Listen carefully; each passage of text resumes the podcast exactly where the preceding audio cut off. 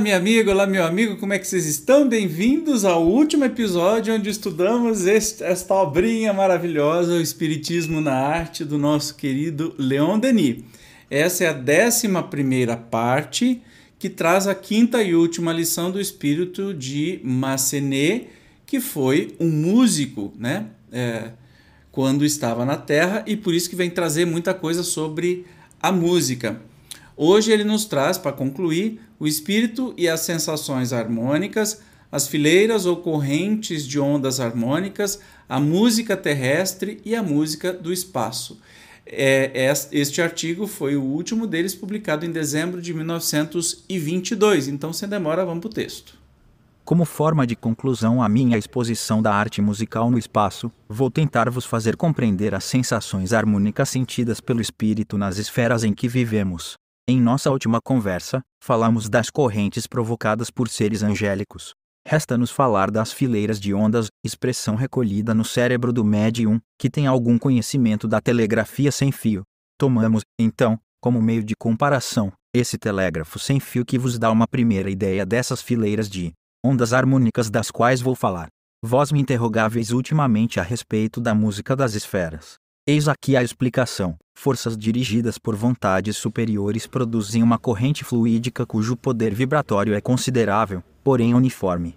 Essas ondas vão percorrer um espaço imenso e impressionaram espíritos menos adiantados que aqueles que podem alcançar as esferas musicais das quais vos falamos. Esses espíritos menos adiantados têm, ao menos pelo seu perispírito, a faculdade de sentir certas ondulações, tocando esses seres, que são em grande número, as ondas, de acordo com sua velocidade, produzem uma vibração que se traduz em todos os perispíritos por uma iluminação repentina. Já imaginou? Qualquer espírito, ao encontrar essa corrente no espaço, sentirá seu perispírito colorir-se de uma tonalidade mais viva, segundo a intensidade da corrente emitida, e por ela sentirá uma satisfação adequada à coloração. Como geralmente essas fileiras ou correntes de ondas são provocadas por sentimentos que emanam de seres quase angélicos ou divinos, vós compreendeis que se pode compará-las a banhos de azul celeste, que apagam, tanto quanto possível, as paixões que ainda são vestígio de matéria. Se a vontade do espírito que as percebe é suficiente, ele pode beneficiar-se amplamente com elas porque essas ondas constituem uma espécie de transmissão que pode ajudar a sua elevação, porquanto elas emanam das regiões divinas. Você já pensou? Para para pensar essa situação. Uh, espíritos superiores fazem música no espaço. Criam não com instrumentos, mas com seus próprios perispíritos, pelas suas vontades, pelo seu pensamento. Essa música se transforma em ondas, como se fossem ondas de água, vai pensando aí, ou ondas de vento, que vão percorrendo o espaço e vão atingindo todo quanto é espírito possível, de tudo quanto é tipo de evolução, mas cada um que, que é atingido, o, próprio perispírito é limpo, alimentado, brilha, é, nutrido. É, gente, é um negócio assim que talvez a gente sente isso na música, mas não vê. Mas no espaço a gente conseguiria ver, e que isso é incrível, né? Essas correntes frequentemente giram em redor dos mundos e lhes purificam a atmosfera. Quando partem de um ponto diferente, essas correntes revestem cores distintas que podem se confundir e determinar uma dupla sensação. Assim se explica por que certos espíritos vos disseram que no espaço escutam-se vibrar as liras. A tonalidade normalmente permanece a mesma, tomando-se a palavra tonalidade no sentido decorreto para nós, a cor exprime as sensações recolhidas pelo pensamento.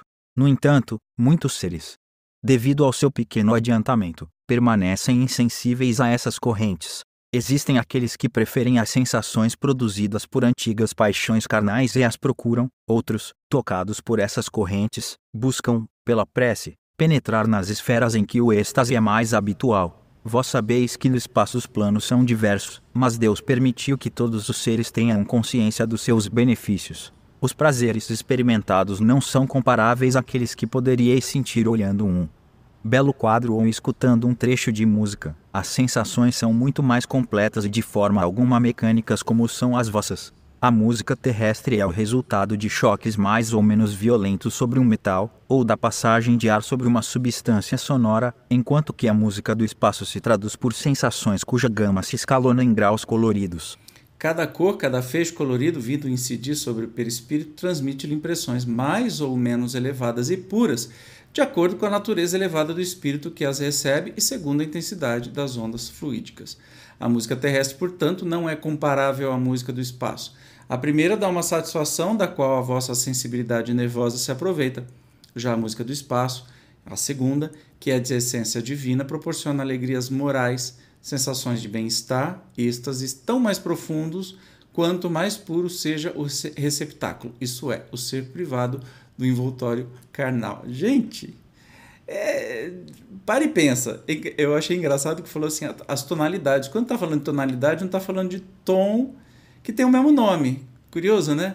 Não está falando sobre tom eh, dó, ré, mi, fá. Está falando de tom de cor, né?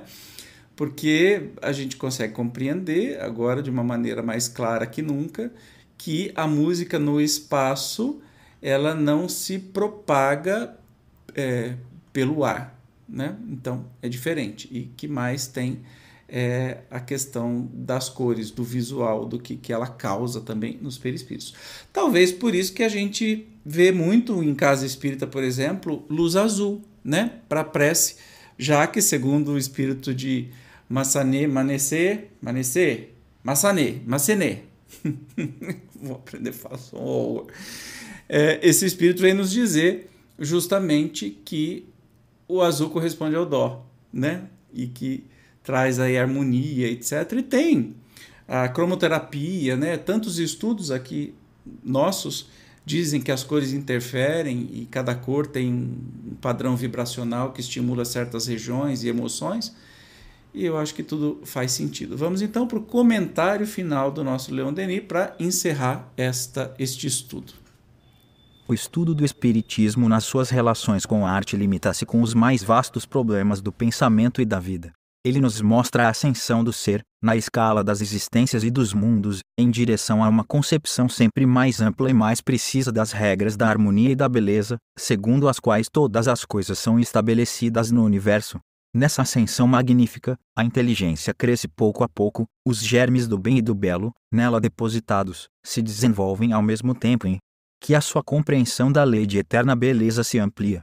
A alma chega a executar sua melodia pessoal, sobre as mil oitavas do imenso teclado do universo, ela se penetra da harmonia sublime que sintetiza a ação de viver e a interpreta segundo seu próprio talento.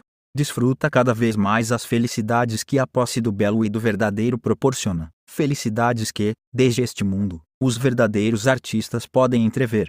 Assim, o caminho da vida celeste está aberto a todos, e todos podem percorrê-lo, por seus esforços e seus méritos, e conseguir a posse desses bens imperecíveis que a bondade de Deus nos reserva. A lei soberana, o supremo objetivo do universo é, por conseguinte, o belo. Todos os problemas do ser e do destino se resumem em poucas palavras. Cada vida deve ser a consecução, a realização do belo, o cumprimento da lei. O ser que alcança uma concepção elevada dessa lei e de suas aplicações deve ajudar todos aqueles que, abaixo dele, sobem com esforço a escala grandiosa das ascensões. Por sua vez, os seres inferiores devem trabalhar para assegurar a vida material e, em seguida, tornar possível a liberdade de espírito necessária aos pensadores e aos pesquisadores. Assim, se consolida a imensa solidariedade dos seres, unidos em uma ação comum. Toda ascensão da vida em direção aos fatígios eternos, todo o esplendor das leis universais se resumem em três palavras: beleza, sabedoria e amor. Ah, não poderia encerrar, né? de uma melhor maneira que colocando uma música instrumental ao piano é, para celebrar este momento que a gente fecha mais esse estudo em que a gente tem uma compreensão, né? É, pequena que seja, mas do que acontece na arte, né? na nossa vida e no mundo espiritual, de onde vem, de onde vem as inspirações, tudo que a gente aprendeu, né? seguindo uh, os ensinamentos do Leon Denis, do Esteta, né? do Massenet, Massenet, eu preciso aprender a falar, eu acho que aprendi. E aí a gente tem a sensação realmente de que toda arte é um pedacinho da vontade divina, como se fosse, como a gente já falou num dos estudos, que é a, o buraquinho de fechadura que a gente entrevê o mundo espiritual feliz, né? E isso é maravilhoso. Espero que você tenha gostado, espero que você tenha curtido. Deixe aí nos seus comentários. De novo, eu peço para que você acesse evandroliva.com, lá tem os canais, tem o canal de e os podcasts também, mas tem o meu canal de música, tem o canal do Vivate, num programa de música erudita, tem um canal dos meus corais também, tem um canal chamado Vocal Couch para te ajudar a cantar, desenvolver técnicas vocais, enfim, muita coisa boa e ligada à arte. Eu espero que você curta, tá bom? Ó, um beijo gigante, obrigado pela sua presença até aqui e a gente se encontra num próximo programa.